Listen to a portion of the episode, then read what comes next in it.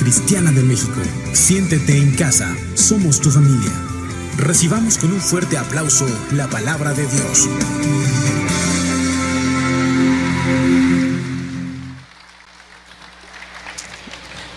La gloria para el Señor, amén. Toda la gloria a nuestro Dios y siempre me ha impactado este versículo. No soy muy adepto a lo que celebran en el mundo, pero dicen que hoy es Día de los Abuelos y dice en Levítico 19:32, delante de las canas te levantarás y honrarás el rostro del anciano y de tu Dios tendrás temor, yo Jehová. Esto me ha enseñado siempre a jóvenes o adultos mayores a siempre honrar y respetar a una persona de mayor edad. Amén. Así lo dice la palabra. Yo quisiera que se pusieran de pie todos los abuelos. Aleluya. La Biblia dice que los debemos de honrar. Amén. ¿Los honramos ahorita? Extienda su mano hacia ellos y bendígalos. Bendecir es bien decir. Todo lo que usted quiera de bueno para ellos, bendígalos. Extienda su mano y los que son abuelos cierren sus ojos y díganle gracias Señor. Y todos vamos a orar por ellos. Padre, te damos gloria y honra, porque tu palabra dice que ellos tienen mucho que enseñarnos tienen mucho que dar a las siguientes generaciones, Padre. Enséñanos a honrarles, enséñanos a respetar, como dice tu palabra, alguien que ha tenido ya una vida, no es que quede atrás, sigue adelante, enseñándonos, Señor. Dile, permíteme a mí, pon esa mano en tu corazón y dile, permíteme a mí, Señor ser siempre enseñable a lo que tú tienes para mí. Dile, te amamos y bendecimos tu nombre. En el precioso nombre de Cristo Jesús. Amén. Amén. Puedes tomar tu lugar. Eh, mi esposa y yo, para los que no nos conocen, yo soy Francisco Treviño y es Sara Galindo. Para los que nos conocen, también somos Francisco Treviño y Sara Galindo, somos los mismos. Y pues la verdad es de que tenemos tres años casi de no salir, de no estar en la iglesia, en comunidad, de no compartir, de más, más que nada estar compartiendo únicamente en Tijuana. Yo creo que la primera ocasión que salimos, mi hija está compartiendo allá con mi hijo en la alabanza y pues también le bendecimos y hemos aprendido una cosa, la iglesia no es de nosotros, la iglesia, es de Dios. Amén.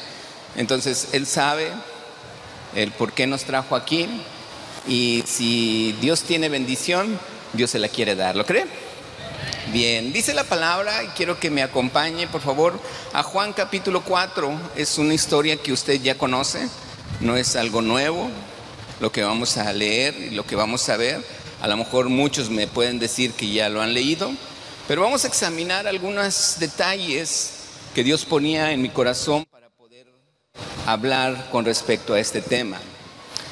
Le voy a pedir a mi esposa que si me apoya a ir leyendo y vamos a leerlo desde el versículo 7 y vamos a leer bastantitos versículos, pero quiero que ponga mucha atención, si usted lo tiene en la pantalla, está bien, sígalo allí.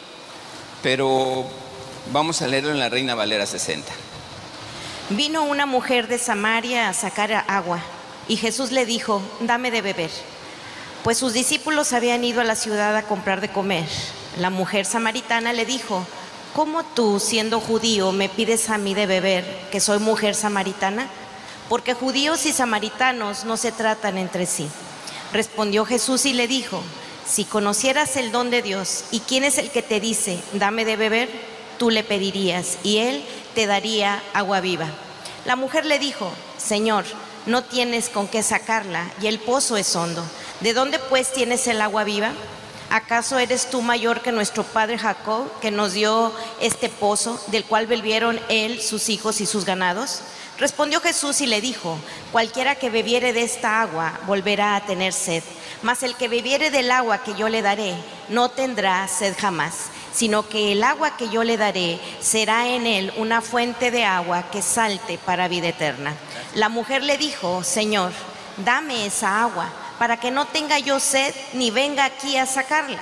Jesús le dijo, ve, llama a tu marido y ven acá. Respondió la mujer y dijo, no tengo marido. Jesús le dijo, bien has dicho, no tengo marido, porque cinco marido, maridos has tenido y el que ahora tienes no es tu marido. Esto has dicho con verdad. Le dijo la mujer, Señor, me parece que tú eres profeta. Nuestros padres adoraron en este monte y vosotros decís que en Jerusalén es el lugar donde se debe de adorar. Jesús le dijo, mujer, créeme que la hora viene cuando ni en este monte ni en Jerusalén adoraréis al Padre. Vosotros adoráis lo que no sabéis. Nosotros adoramos lo que sabemos, porque la salvación viene de los judíos. Mas la hora viene y ahora es cuando los verdaderos adoradores adorarán al Padre en espíritu y en verdad, porque también el Padre tales adoradores busca que le adoren. Dios es espíritu y los que le adoran en espíritu y en verdad es necesario que adoren. Le dijo la mujer, sé que ha de venir el Mesías, llamado el Cristo. Cuando Él venga, nos declarará todas las cosas. Otra vez así. Le dijo la mujer, sé que ha de venir el Mesías, llamado el Cristo. Cuando Él venga, nos declarará todas las cosas. Jesús le dijo, yo soy el que habla contigo. En esto vinieron sus discípulos y se maravillaron de que hablaba con una mujer. Sin embargo, ninguno dijo, ¿qué preguntas o qué hablas con ella? Fíjate bien lo que dice la palabra. A mí me impacta este último versículo porque todo lo demás lo hemos visto, pero el último versículo me impacta porque dice que se maravillaron de que Jesús estuviera hablando con una mujer. Cualquiera de nosotros pudiéramos pensar, hasta mal pensar, porque así es la mente humana, ¿verdad? Es mal pensado. Y por eso Dios nos lleva siempre a una pureza. La sabiduría de Dios dice que es primeramente pura. Amén. Dice después pacífica. Amable. Pero dice es primeramente pura. Cuando las matemáticas dicen que el orden de los factores, ¿qué? se lo sabe, yo sabía que se lo sabía. Dice, el orden de los factores no altera el producto. En la sabiduría de Dios, la sabiduría de Dios dice que es primeramente pura. Y después, pacífica, amable, benigna. O sea, no es la sabiduría de Dios amable, mm, pacífica, pura, no. Es primeramente qué? Pura. Aquí en la sabiduría de Dios, el orden de los factores sí altera el producto. La sabiduría de Dios es primeramente qué? pura. Porque si yo soy amable con una persona, muchos pueden malinterpretar esa amabilidad. Entonces hay un pensamiento, hay un pensamiento que pone en duda, que pone, que estabas diciendo, porque eres tan amable, claro. Entonces, ¿qué le parece si a partir de hoy, allí en Santiago, eliminamos la palabra amable? No podemos ser amables. ¿Amén? No, no, no diga amén. Diga, ay de mí. ¿Tengo que ser amable? Tengo que ser amable. Y entonces, ¿qué tengo que hacer? Tener cuidado, porque debe de haber qué? Pureza en mi corazón. Ahora sí, dígame. ¿Tengo que tener qué? Pureza en mi corazón. Jesús hablaba con una mujer. Jesús estaba hablando con una samaritana. Todos los demás Llegan y se sorprendieron y se maravillaron porque estaba hablando Jesús con una mujer. Pero en el corazón de Jesús había qué? Pureza. ¿Está usted aquí? Por eso para nosotros es bien importante entender este pasaje. ¿Qué es lo que nos lleva a conocer a Jesús y poder adorarle para tener esa sabiduría que Jesús tenía? Yo no puedo conocer a alguien o más bien dicho, yo no puedo adorar a alguien si no le conozco. Primero tengo que conocerle. Realmente yo con mi esposa no tuvimos así que usted diga un noviazgo. Mucha gente dice, es que tengo un noviazgo grande para conocer a mi esposa. No la vas a conocer hasta que te cases. ¿Estás de acuerdo? Y entonces, ya casado, yo la empiezo a conocer más. Y claro que hasta la fecha, cada vez que la conozco más, más la adoro y más la amo. Amén. Ahí sí dígame, porque yo quiero que usted haga lo mismo. Entre más la conoces, no, no, no a mi esposa, sino a tu esposa, ¿verdad? Entre más la conoces, más la amas y más le adoras. Es muy diferente decir, tú sabes, siempre te he dicho que te amo, a decirle, te amo. ¿Verdad que sí? ¿Sí es diferente? Entonces, en lo mismo es con el Señor, dice la palabra. Que la mujer samaritana le pregunta a Jesús, oye, ¿y en qué monte se adora? No, dice, es que no sabes ni a quién adorar. Los judíos saben, porque de allí viene la salvación. ¿De quién estaba hablando? De Cristo. Es importante conocer a Cristo, porque cuando más le conozco, más le adoro. ¿Estamos? A ver, repite conmigo. Mientras más le conozco, más lo adoro. Entonces, para mí, adorar a Jesús no es un tienes que levantar las manos, no es tienes que hincarte, no es tiene que eh, brincar, ¿no? Para mí conocer a Jesús es adorarle. ¿De qué manera? No sé. Porque ahí es donde el Espíritu Santo a mí me lleva a adorarle. ¿De qué manera? No lo sé. Yo recuerdo que hace como unos 15, mm, tal vez más, unos 20 años, 15, 20 años, entre 15 y 20 años, en Monterrey hubo un, una, un congreso de alabanza y adoración. Y en ese congreso, en esta iglesia, invitaron a muchos cantantes como Marcos Witt, Marcos Vidal, otros, no me acuerdo quiénes. Y dice que todos cuando estaban tocando, cuando estaban cantando, cuando estaban predicando, todos estaban recibiendo la palabra, una, una unción tremenda que se sentía en la alabanza, en la adoración. Pero llegó uno que a mí en lo personal me gusta mucho cómo adora a él, porque él mismo dice que él no es un artista, dice que es un pastor. Y él tiene una iglesia en España. Dice que cuando uno de los cantantes que estaba ahí también, uno de los músicos, cantantes cristianos, dice que él vio que eh, el pastor Marcos Vidal, en vez de tener el teclado aquí, en vez del púlpito, puso el teclado y empezó a tocar. Cuando le tocaba a él exponer la palabra, empezó a tocar y empezó a adorar a Dios.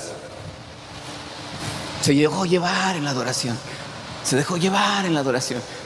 Dice uno de ellos, Marcos Guido, dice, de rato, de momento, toda la iglesia estaba hincada. Unos estaban tirados en el suelo así, adorando a Dios. Dijo, le dije yo, wow, como deseo es que en nuestros días pase algo así, donde yo le adoro a Dios. ¿Por qué? Porque me lo piden. No, ¿por qué? Gracias, mi amor. ¿Por qué? Porque lo conozco. Repita conmigo, porque lo conozco. Si no lo conozco, no lo voy a adorar. Tengo que conocerlo. Tengo que aprender de él. Tengo que entender que él era puro en su corazón. Tener una relación, estar platicando, no tener una relación, estar platicando con una mujer. No era malo para Jesús porque no había en su corazón ninguna malicia en su vida. Amén.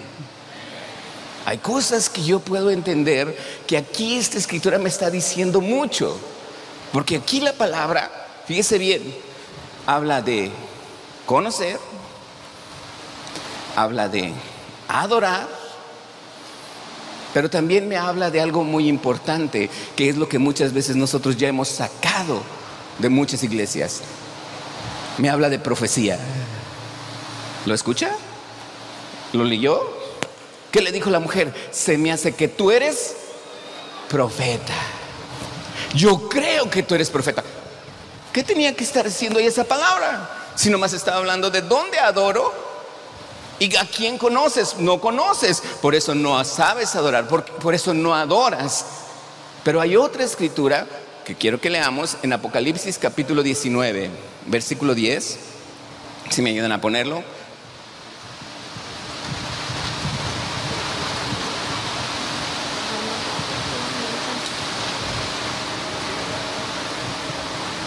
Dice la palabra.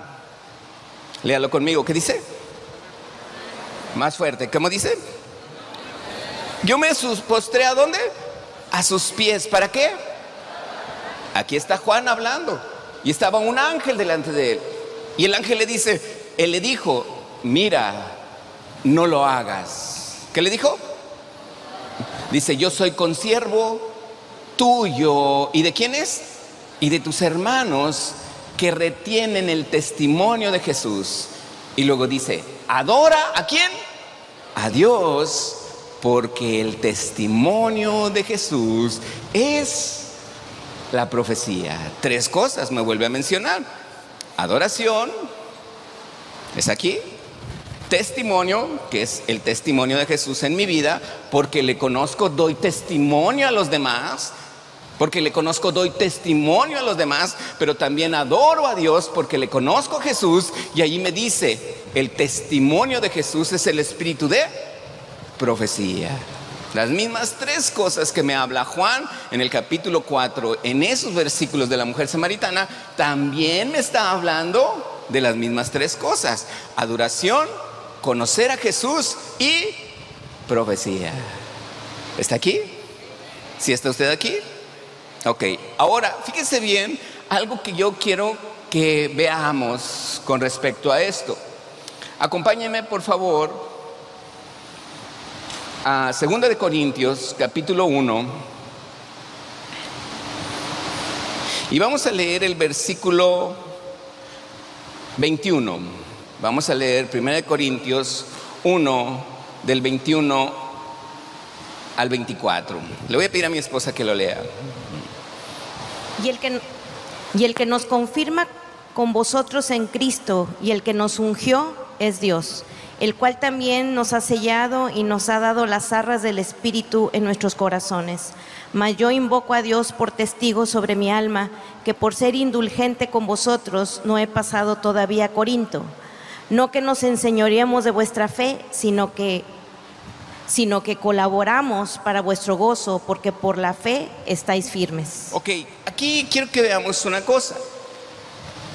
Dice la palabra, vamos a ponernos allí en 2 Corintios capítulo 3, y dice en el versículo, dice la palabra, versículo 17, 2 de Corintios 3, 17. Solamente lo vamos a ver tantito, 2 de Corintios 3, 17. Dice la palabra, léelo muñeca. Porque el Señor es el Espíritu, y donde está el Espíritu del Señor, ahí hay libertad. ¿Qué dice? ¿Quién es el Espíritu? El Señor. Otra vez, ¿quién es el Espíritu? O sea, el Señor es el Espíritu. ¿El Señor es quién? El Espíritu Santo. Mire, aquí en la Reina Valera 60 la palabra espíritu, siempre en la Reina Valera 60, que se refiere al Espíritu Santo, lo pone con E mayúscula. Y cuando está hablando del espíritu del hombre, lo pone con E minúscula. Solamente la Reina Valera. Otras todos ponen espíritu con E minúscula. Porque en el original espíritu es lo mismo. Pero la Reina Valera a mí me gusta porque cuando se refiere al Espíritu Santo pone siempre espíritu con E mayúscula. ¿Ok? ¿Sí aprendió algo hoy? A ver, nomás como cuatro. ¿Sí aprendió algo hoy? Eso, ya con eso me doy por servido. Ten, pastor. Ah, no es cierto. El punto para mí es, quiero que veas algo. Dice que el Señor es el Espíritu. Amén. Y Él es el que nos enseña. Fíjese bien, volvemos a 2 de Corintios capítulo 1, versículo 16 perdón, versículo 24. Ah, Segunda de Corintios 1:24. Dice la palabra, aquí está, dice la palabra. Léalo junto conmigo. ¿Lo leemos todos juntos? ¿Qué dice? Más fuerte. ¿No que qué? de vuestra fe, sino que colaboramos para vuestro gozo, porque la fe, porque por la fe qué? Ok, fíjese bien, ahora leamos el 23, verso 23. Léalo junto conmigo. ¿Qué dice? Que por ser no he, ¿qué? Pasado todavía a Corinto. Fíjese bien. Pablo dice aquí en la palabra, dice que en la iglesia de Corinto, donde había un avivamiento muy grande, donde Dios estaba hablando, donde la gente venía, donde venían muchos, había unos problemas de conducta. En la iglesia de Corinto había unos problemas de qué? De conducta. Y dice la palabra que Pablo dijo, no he pasado con ustedes todavía, y Dios lo sabe, por ser indulgente, por tener cuidado de ustedes, por no llevar más dolor de lo que ustedes están viviendo. No he pasado nada más por eso, les dice. Hay algo que Pablo les está enseñando y es algo que nosotros tenemos que aprender, muchos pastores lo tenemos que hacer. Dice Pablo, yo, versículo 24, dice, versículo 24 dice, no que me enseñoré, que es enseñorearme, ser Señor. ¿Ser Señor de qué? De tu fe. Pablo dice, yo no quiero ser Señor de tu fe. Porque el Señor es el Espíritu y Él es el que nos enseña y en Él está tu fe. Amén. Entonces, ¿qué quiere decir? ¿Cómo es que Pablo está diciendo no que me enseñoré de tu fe? La palabra en el original, enseñorear, la palabra en el original, enseñorear, es manipular. ¿Puedo manipular tu fe? Sí, sí puedo manipular tu fe. ¿De qué manera? Mm, bien fácil. Te voy a poner un ejemplo. es, que Dios, yo estoy sintiendo algo tan poderoso. ¿Qué, ¿Qué moví en tu vida? ¿Qué moví en tu vida? Tus emociones. ¿Y entonces qué estoy haciendo?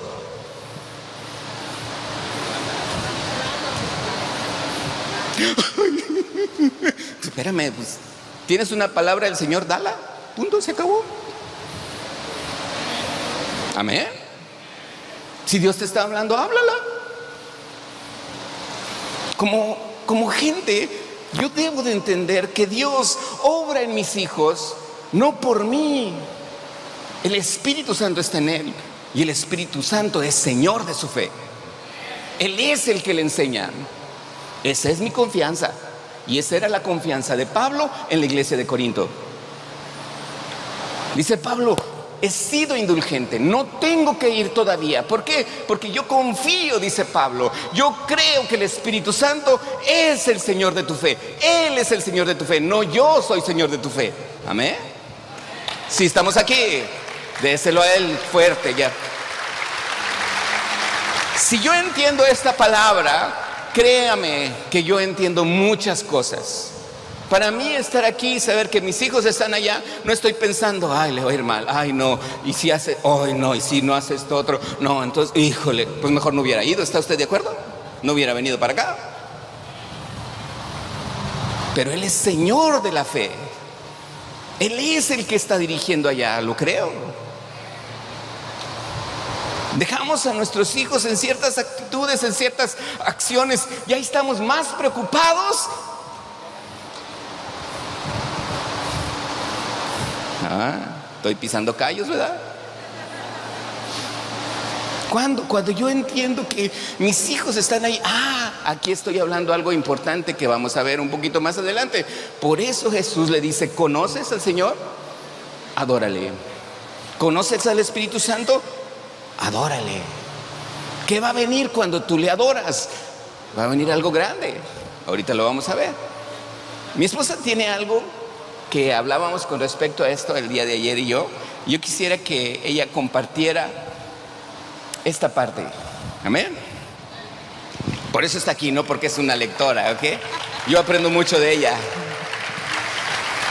Bien, vamos a, buscar Zacarías capítulo 14, verso 16, verso 16 y 17. Y dice la palabra ahí en Zacarías. Si sabemos dónde está Zacarías, En el cielo. en el cielo. Es como, como dijeran, Zacarías de onda a Los Ángeles y no lo haces rápido. ¿ah? Bien, dice Zacarías 14, 16 y 17. Dice, y todos los que sobrevivieren de las, de las naciones que vinieran contra Jerusalén, subirán de año en año para adorar al rey, a Jehová de los ejércitos, y a celebrar la fiesta de los tabernáculos.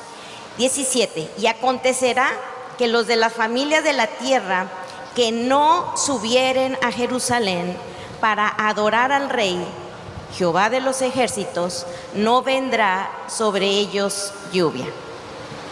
Y aquí habla de, de cuando el pueblo de Dios iba a Jerusalén a realizar las fiestas que Dios tenía estipulado para su pueblo. Pero ¿qué tenían que ir a Jerusalén? Aquí especifica algo muy importante. Dice, adorar al rey. ¿Y qué es la adoración? Bueno, podemos humanamente decir que muchas veces cuando estamos tocando notas musicales, palabras confesadas, donde podemos decir que son sonidos, son palabras que van formando una melodía dentro de una armonía y ahí se hace un ritmo y comenzamos a adorar. Eso pudiera ser algo humano. Pero ¿qué es lo que podemos decir que es la adoración para Dios? Y dice aquí que el que no subiere adorar al rey, dice, no vendrá sobre ellos lluvia. ¿Qué se necesita para que llueva? Se necesita ver una nube cargada para que comience a llover. Entonces, porque ¿de dónde vienen las lluvias? Pues de aquella condensación que se formó una nube y está comenzando a caer la lluvia. Entonces, nosotros necesitamos una nube espiritual. Esa nube espiritual donde cuando comenzamos a adorar al Señor, se comienza a cargar, a cargar de esa manifestación poderosa del Espíritu Santo que quiere traer cosas sobrenaturales sobre nuestra vida. Por eso el pueblo de Dios tenía que ir a Jerusalén a qué? A adorar al rey. Para que hubiera esa nube espiritual sobre su vida y comenzara a caer una bendición sobrenatural sobre sus vidas. Entonces, dice, los que no adoran no tendrán esa lluvia. Entonces, aquí la lluvia viene siendo esa adoración. Porque si no adoran, no habrá lluvia. Pero si hay esa adoración, entonces comenzará a llover. Y la tierra dará fruto.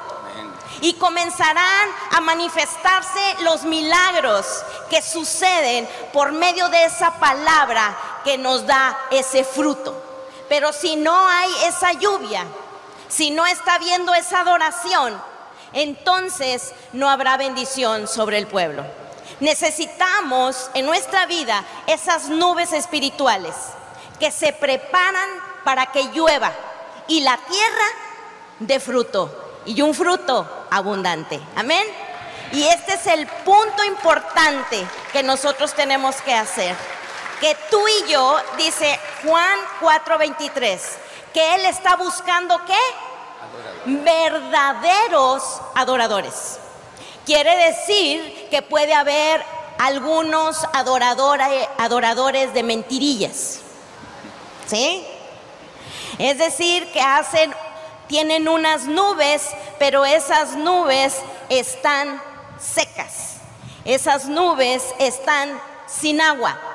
Y esto lo menciona la palabra, no lo vamos a buscar, pero ahí en Judas, escríbelo ahí para que lo veas en tu casa, capítulo 1, en el versículo 11 y 12, les habla de nubes sin agua. Entonces quiere decir que en mi caminar con Dios, en mi vida, lo que Dios está buscando de mí es que yo me convierta en una verdadera adoradora que le adora al Padre en espíritu y en verdad. Amén. Y eso que, que, Él quiere hacer en mi vida, de que le adore en espíritu y en verdad, no quiere decir que yo tengo una, una voz angelical y le estoy cantando en el tono de fe. Ah, porque muchas veces cantamos en el tono de fe. Amén.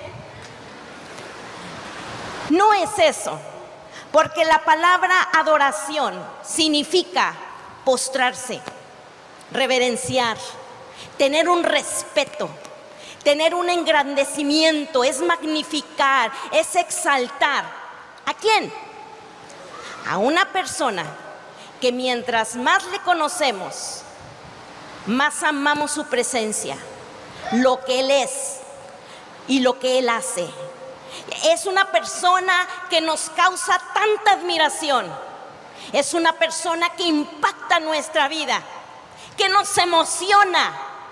Es una persona tan preciosa, que me siento tan bien con esta persona, que no hay nadie como Él. Se llama Jesucristo. Amén.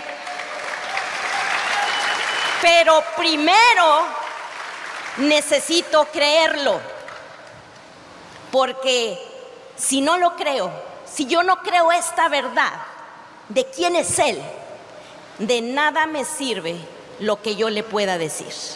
Entonces yo le creo, porque dice la palabra que la fe viene por Él, oír. ¿Oír qué?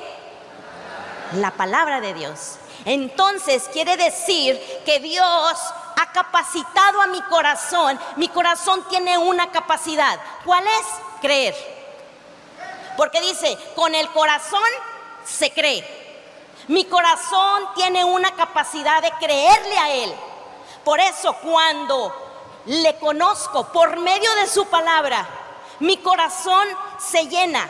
Tiene esa capacidad de decir, sí, creo que esa promesa que está escrita ahí es sí y es amén para mi vida. Tal vez aquella persona que también lo está escuchando no lo cree, a lo mejor para él no es efectiva esa palabra, pero para mí es sí y es amén. Y yo lo creo y se va a cumplir en mi vida, en el nombre de Jesús. Amén. Entonces necesito creerle al Señor, conocer. Le conozco a través de su palabra. Aquella palabra que Dios me está trayendo. Por eso necesitamos venir todos los domingos a escuchar su palabra. Dice, y no dejar de congregarnos como algunos tienen por costumbre. Se hace costumbre faltar los domingos. Dile al que tienes ahí, te hablan. Ay de mí, ay de mí. ¿Mande? Ay de mí no va a venir.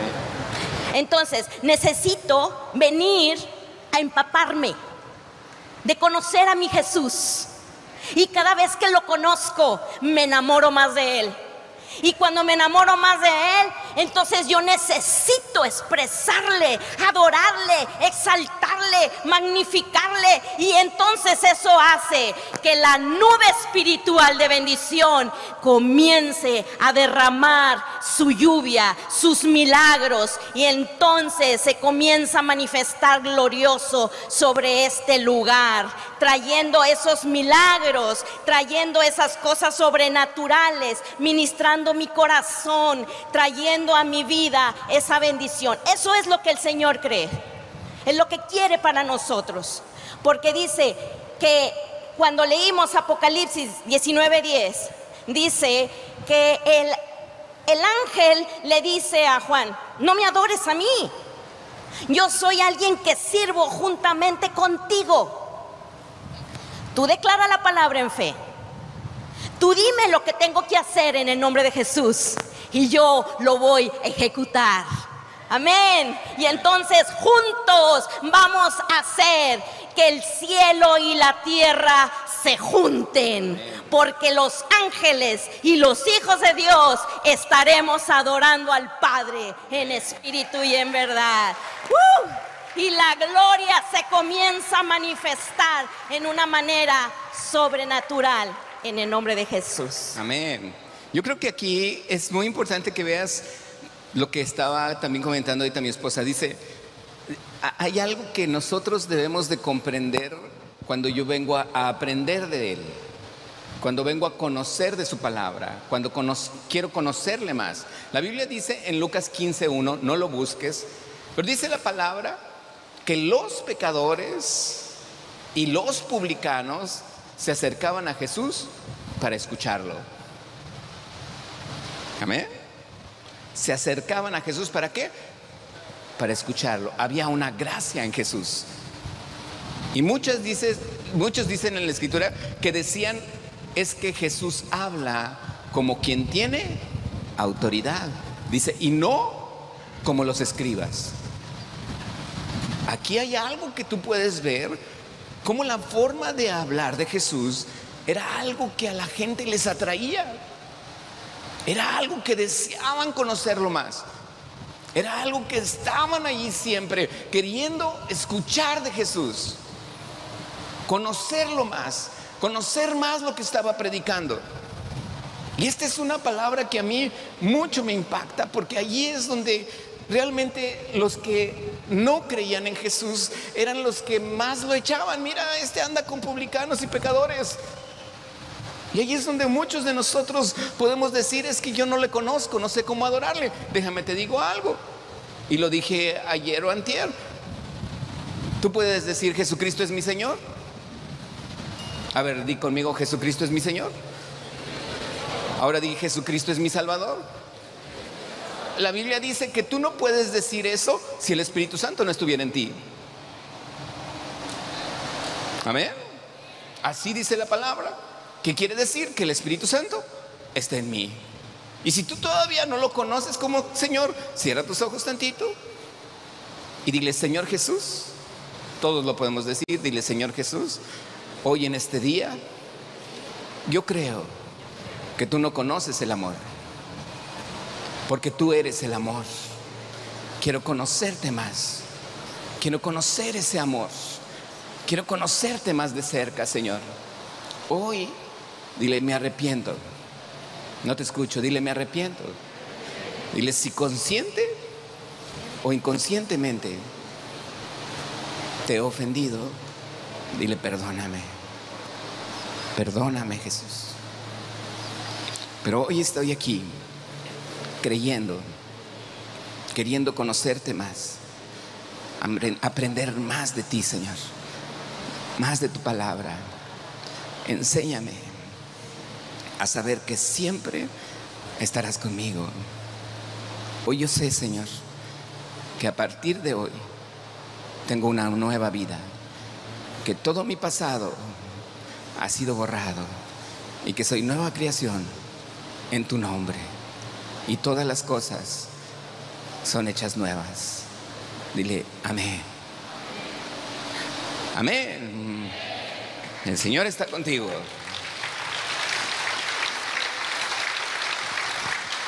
Si leo esta escritura, dice la palabra, Lucas 15.1, y los publicanos y pecadores se acercaban a Jesús.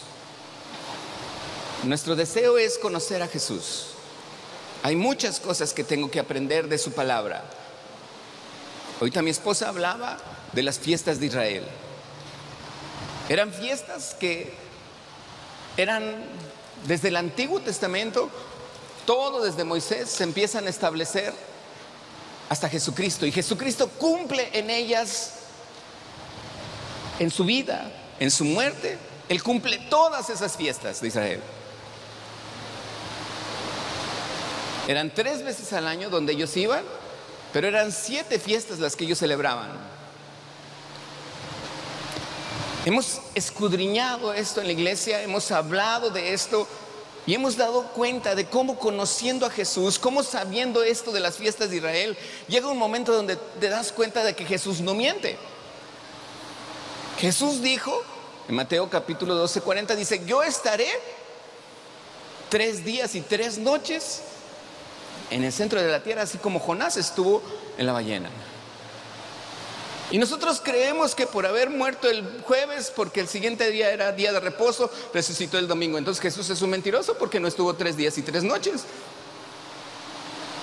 Pero si vemos bien y leemos bien y escudrillamos bien, nos vamos a dar cuenta que realmente Jesús murió el miércoles en la noche, en la tarde, en las dos tardes.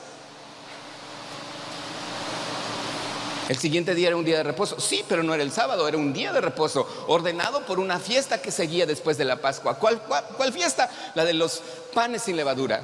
Y el primer día de esa fiesta era un día de reposo, no precisamente un sábado. Por eso Jesús tenía que ir pronto y tenían que meterlo pronto en una cueva porque ya iniciaba el día de reposo. ¿Cuál? El de la siguiente fiesta, panes sin levadura. El jueves las mujeres van y compran especies porque quieren ir a ungir a Jesús, pero ya no les da chance. Preparan hierbas y todo. Eh, perdón, el viernes ya preparan las, todas las especies y el sábado quieren ir, pero ahora el sábado es día de reposo también. Y entonces en esa semana hubo dos días de reposo. ¿Cuál? El jueves y el sábado. Y dice la Biblia, Ah, pero el primer día de la semana, muy temprano, sí, ese día se mecían los primeros frutos. ¿Quiénes son los primeros frutos? Jesús. Llegaron las mujeres, quisieron, quisieron ungirlo, pero ya Jesús ya no estaba allí. Porque ahí empezaba también la tercera fiesta, la gavilla de los primeros fritos. Y entonces dice uno, wow, entonces si fueron tres días y tres noches, sí, oh, qué impresionante, ahí dice, sí, pero entonces ¿cómo lo hemos aprendido? ¿Cómo el mundo me lo ha enseñado? Entonces, ¿cuál es la diferencia? Conozco a Jesús y sabes una cosa, todas las fiestas de Israel fueron cumplidas en Él. Por eso yo no celebro un sábado, por eso yo celebro el domingo, el día en que Él resucitó. Para mí Él es la resurrección, para mí es la vida, para mí es venir y adorar a Dios el día donde Él resucitó. ¿Estás aquí? Si yo aprendo esto a conocer, como dice la palabra de Dios, y créeme, no es una revelación, simplemente es leer como dice la palabra de Dios. Dice su escritura en 1 Corintios capítulo 14. Acompáñeme a este versículo. 1 Corintios capítulo 14. Y vamos a leer desde el versículo 1. Dice la palabra. ¿Qué dice? Seguir el amor y procurar los dones espirituales, pero sobre todo que profeticéis. ¿Qué se ha ocultado en la iglesia? ¿La profecía? Ok, ¿qué les parece? Vamos a tachar este versículo de todas las Biblias. Amén. Ay de mí. Pero ahí dice algo. ¿Qué tengo que hacer? No escucho. ¿Qué tengo que hacer? Profetizar. Y ese es un punto que para muchos es un conflicto tan grande. No es que yo no tengo el don de profecía, pero ahí no dice que si tienes el don de profecía lo hagas. Porque tú tienes el Espíritu Santo. Y tenemos que enseñar a la iglesia a profetizar. Tenemos que enseñar a la iglesia a hacerlo ese ese, usar ese don de profecía. Y tú dices, entonces, ¿cómo? Ah, pues ya dijimos. Conociendo a Jesús, adorándole, y automáticamente viene la profecía. Mi hijo Pablo ayer me decía, hay una iglesia. ¿Cuántos servicios tiene a la semana? ¿Dos? ¿Donde adoran? ¿Dos horas? Dos servicios a la semana donde hay pura adoración. Dos horas de pura adoración.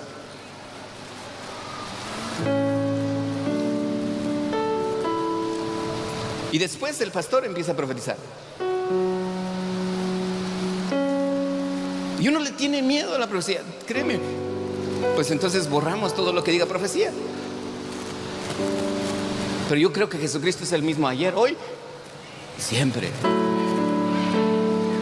Ahora déjame te digo, ¿cómo profetizamos? Por eso a mí me gusta mucho en la iglesia llegar a esos momentos donde estamos en el río de su presencia. Como decía el pastor ahorita, no a los tobillos, no a las rodillas, no a la cintura, es meterme más. Donde ya no puedo con mis propias fuerzas, donde ya no es con mi fuerza, con mi experiencia, donde ya me dejo llevar por el Espíritu Santo.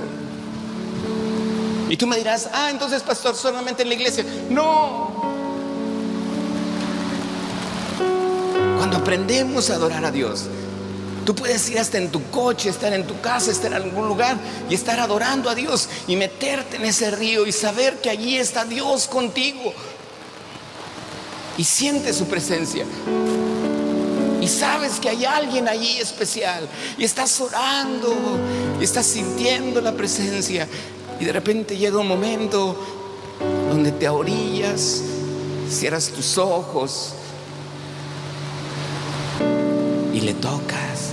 Y sabes que es real. Y tal vez ahí empieces a llorar. Y tal vez ahí empieces a sentir algún mareo. Tal vez allí en ese momento donde su presencia es tan tangible, pierdas hasta horas o minutos, porque sabes que ahí está Dios. Disfruto mucho en las madrugadas yo, si me despierta, me pierdo allí en su presencia, a veces parado, a veces sentado, a veces hincado, pero estoy metido en el río de Dios. Y a veces no me conecto, nada más le empiezo a adorar.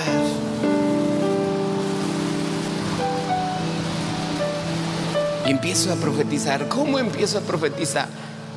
Esa es la pregunta. ¿Qué empiezo a profetizar? ¿Tú puedes profetizar? Claro que puedes profetizar. Déjame te digo algo y viene en Éxodo, capítulo 15. ¿Éxodo? Éxodo, capítulo 14, versículo 15. Éxodo 14, 15. Léelo conmigo. ¿Qué dice? No, no, no escucho. Más fuerte. ¿Qué dice?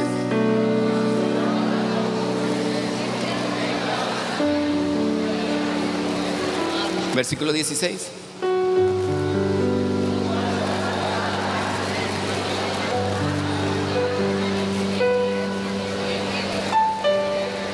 ¿Qué, qué tremendo es esta palabra. Imagínate, Moisés saca al pueblo de Egipto, el pueblo de Israel de Egipto, viene ya con él, va bien contento, él con su vara, diciendo, Dios está con nosotros, qué bendición, diez plagas no nos hicieron nada, y aquí vamos ya a adorar a Dios al desierto, oh, qué bendición, y de repente llegan y está el mar rojo, enfrente de ellos, y lo peor del caso, voltea para atrás y allá vienen los egipcios. Wow. ¿Qué no nos hemos sentido alguna vez así en nosotros en nuestra vida? Cualquier parecido con la realidad es coincidencia, ¿verdad que sí? Por ahí dice. Y ahí estamos, Señor, ¿qué hago? Yo me imagino a Moisés diciendo, Señor, ¿qué hago? Y le dice Dios, ¿por qué clamas a mí? ¿Qué quieres que te diga? Si yo te saqué y hice todos esos milagros. Sí, pero está el mar adelante y están los egipcios. ¿Y por qué clamas a mí? Pues es que, ¿qué hago, Señor? Pues si ya tienes mi palabra. ¿Dónde, Señor? En la mano. Ah. Ah. Ah. Ah. Oh. ¿Y qué hago, Señor? Pues extiéndela.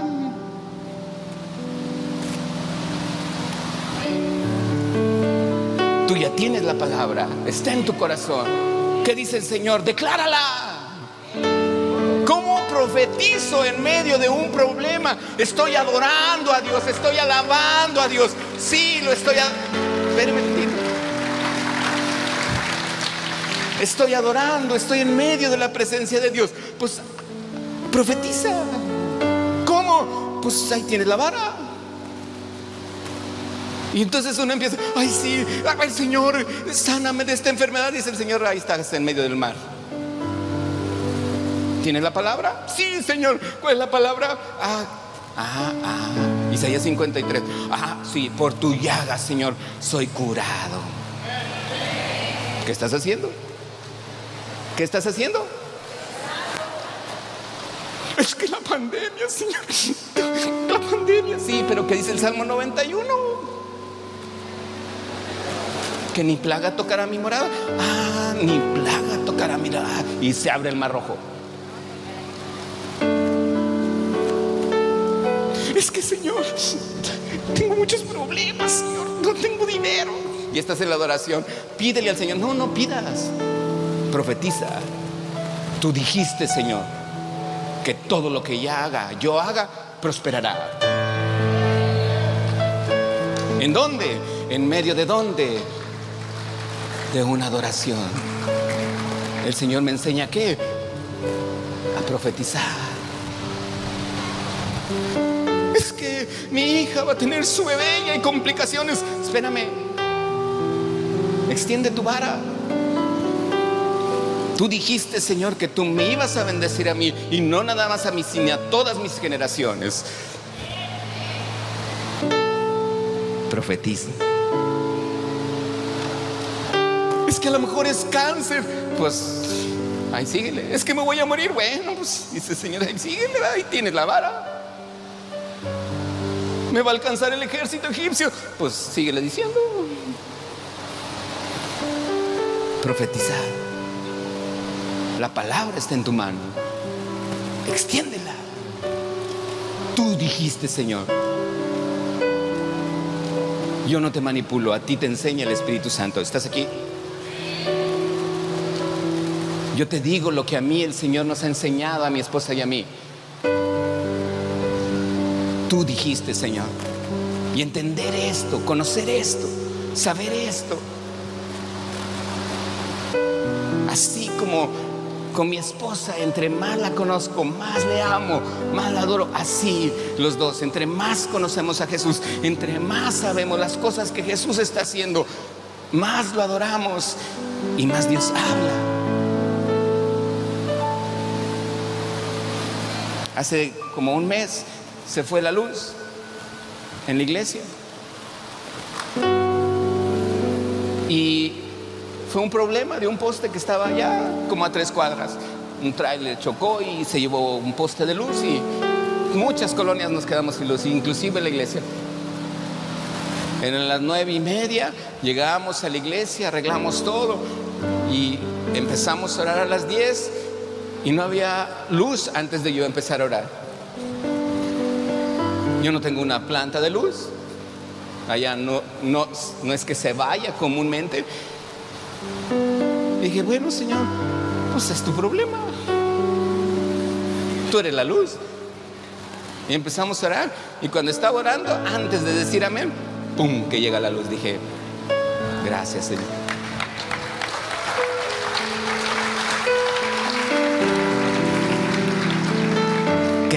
La palabra, conocer la palabra, conocer a Jesús, conocer su palabra saber lo que Él dice, con lo que yo puedo vivir. Ya me dio todo.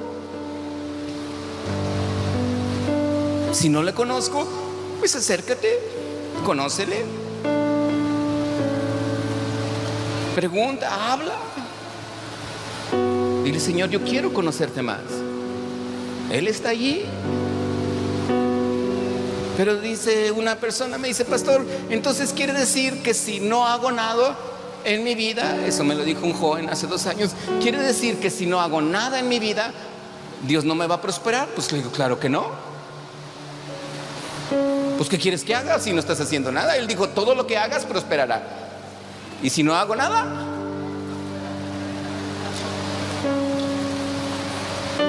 Empezó a trabajar, empezó a hacer algo y Dios le empezó a prosperar.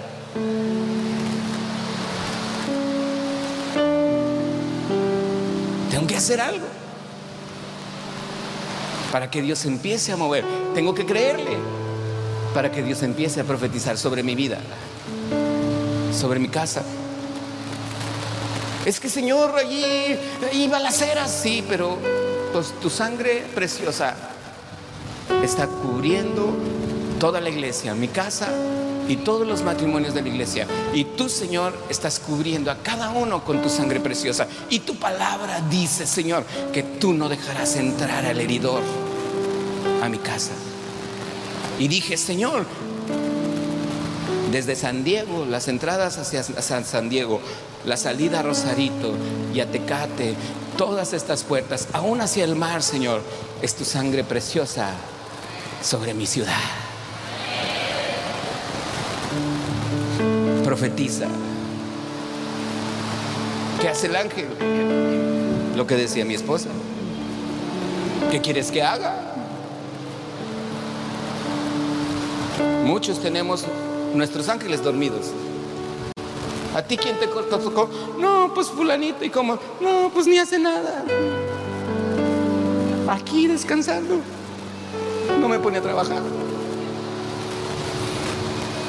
Pero yo no le voy a pedir al ángel. ¿A quién le pido? A Dios.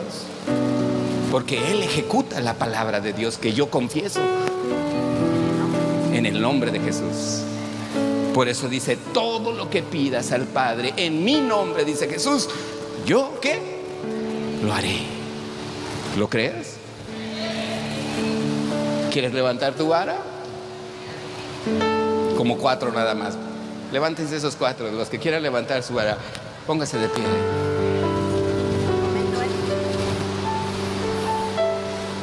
Así como en el valle de los huesos secos cuando Dios le dice al profeta Ezequiel, profetiza sobre esos huesos y dile, huesos secos, oíd palabra de Jehová.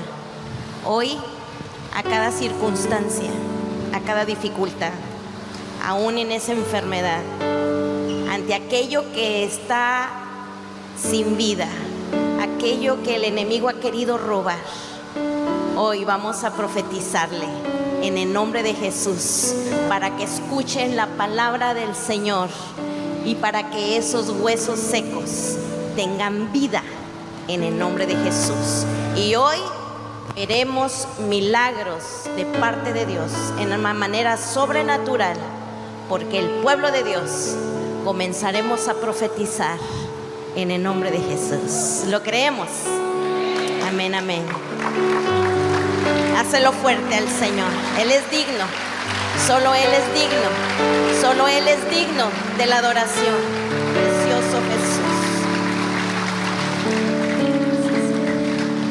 Nada te distraiga ahorita.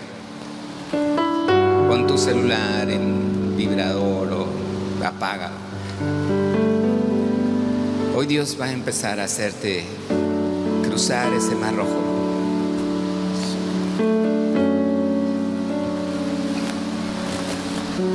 va a detener cualquier ejército que venga en contra tuya, cualquier enfermedad, cualquier pobreza, cualquier falta en tu economía, cualquier situación que tú estés viviendo. Hoy tú y yo seremos sumergidos en el Espíritu Santo. El pueblo de Moisés fue sumergido en el Mar Rojo aunque él no se mojó, pero él pasó por abajo de él. Y tú y yo seremos sumergidos entre más te metas en su río, en su presencia.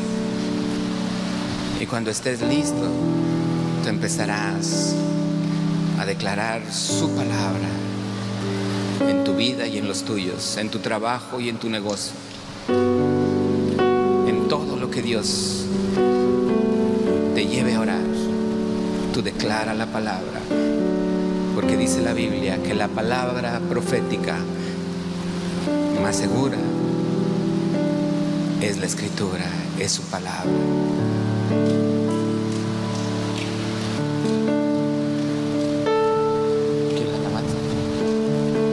Pase la alabanza. Vamos a adorar al Señor. No te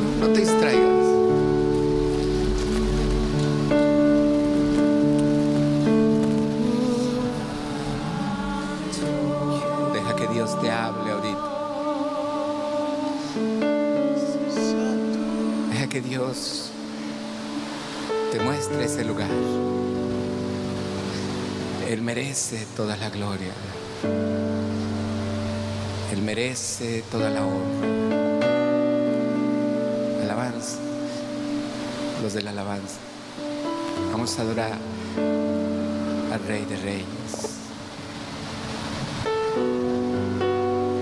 Deja que Dios toque ese lugar en tu corazón, en este lugar.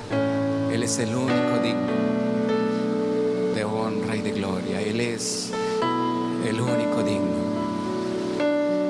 Ahí está el Señor hablando. Ahí está el Señor dando palabras. Ahí está el Señor mostrándote. Tal vez Isaías 53. Tercera de Juan 2. Tal vez un salmo, aún el 23. Aquellos que se sienten con una necesidad de ser apacentados. Tal vez un salmo donde hable que tu angustia Él la toma.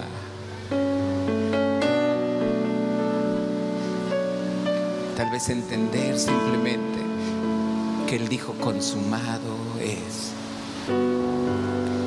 Que Él hizo todo. Y que hoy tú puedes estar en un lugar santísimo. Aún en este lugar. A lo mejor, como Dios le dijo a Moisés, cuando se le apareció ahí en medio de la zarza ardiendo. Y tú y yo podemos comprender que delante de Él se dobla toda rodilla, que delante de Él y delante de su presencia, tú y yo podemos confiar y entender que solo Él es santo. No te quedes en la orilla. No te quedes en la orilla. Déjate llevar. Hoy confía en el Señor.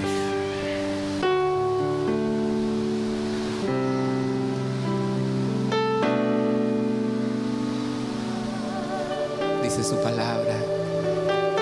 Quita el calzado de tus pies. Estamos parados en su presencia. Porque esta es tierra en santa. tierra santa. Este es el lugar donde el nombre de Dios, nuestro Señor Jesús, es exaltado. Ahí viene tu sanidad.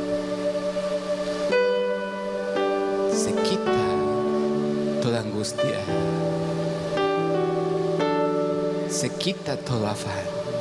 Quita el calzado de tus pies.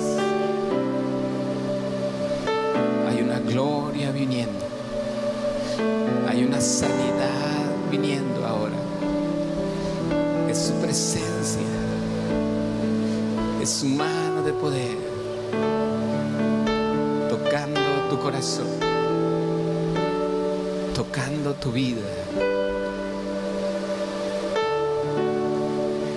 Aunque no conozcas la palabra, Él es la palabra.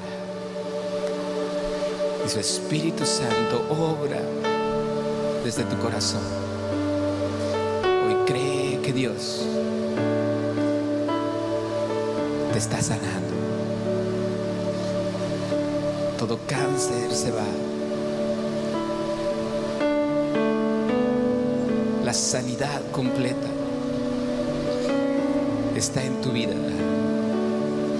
La palabra de Dios es viva y eficaz, que no necesitas pedir, solamente declarar. No necesitas clamar, solamente creer, confesando, creyendo que Dios lo está haciendo. Porque yo le ordene a Dios, sino porque es su voluntad hacerlo. Si estás sintiendo sanidad, dile gracias. Si ya crees esto, sea agradecido con nuestro Dios. Dile gracias, Jesús. Es tu gloria aquí. Es tu presencia,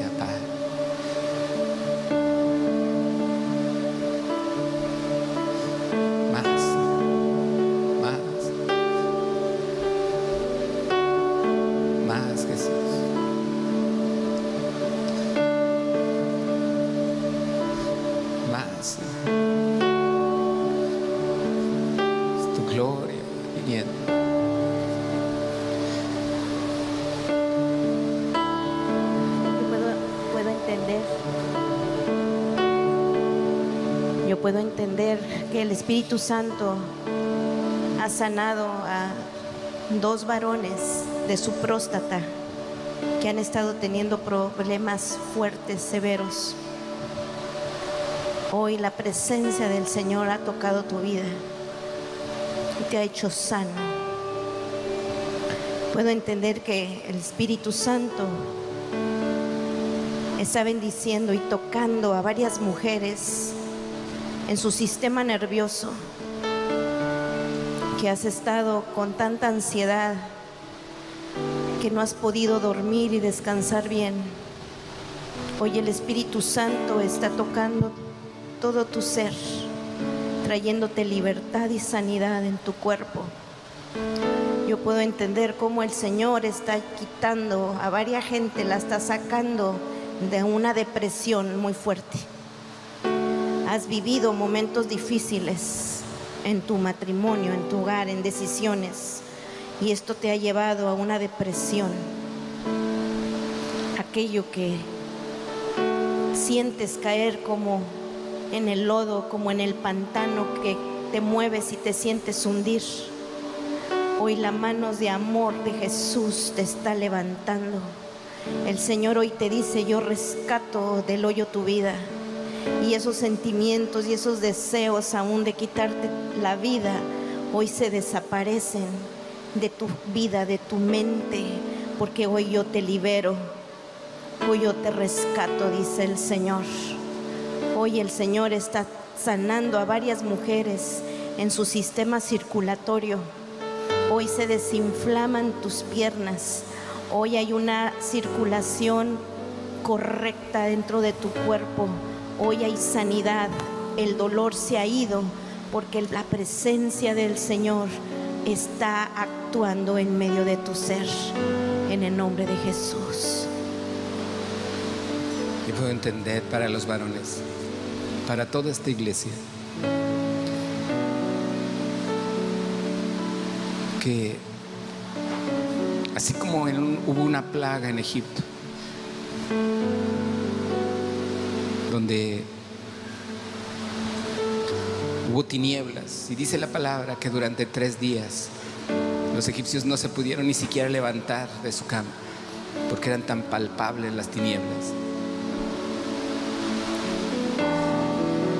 Dice, pero en el pueblo de Israel siempre hubo luz. Si tú has estado batallando en lo económico,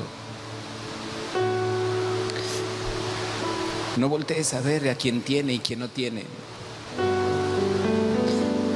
No te veas ni te compares porque si eres hijo de Dios, Dios no hace acepción de personas.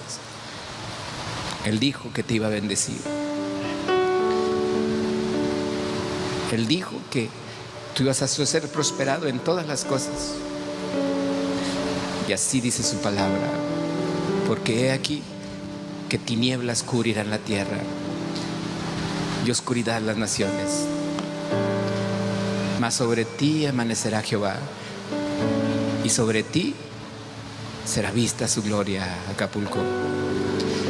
Y andarán las naciones a tu luz y los reyes al resplandor de tu nacimiento. El Señor quiere decirte que Él tiene tanto para ti, para darte. Él solo quiere que creas y que confíes. Dice, Señor, yo lo creo. Dile, yo lo creo, sí. Y yo confío en ti. Quiero adorarte más, Señor. Quiero alabarte. No me quiero separar de tu presencia. Nunca, Señor. Quiero estar allí donde tú estás. Porque yo sé que donde yo esté, en mi trabajo, en mi casa, aún andando por la calle, el resplandor tuyo, Señor, lo verán los demás. Dile gracias, Padre.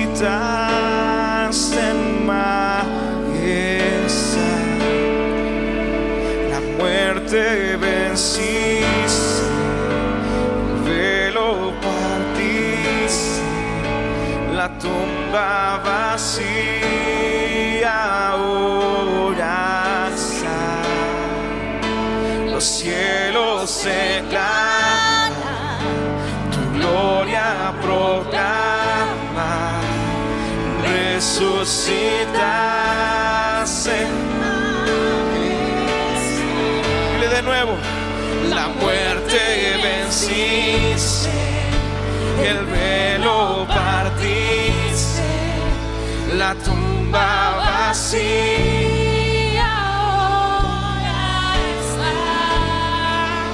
Los cielos declaran, tu gloria resucitas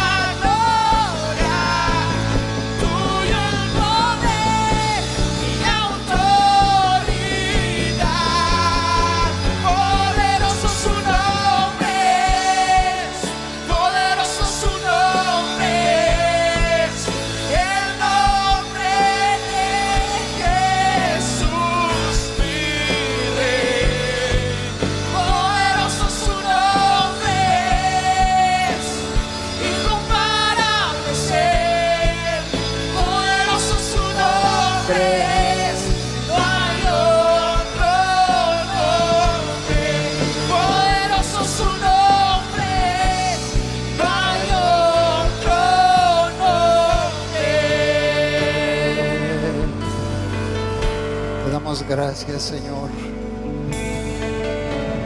por tu presencia maravillosa en esta casa. Te damos gracias por tu palabra.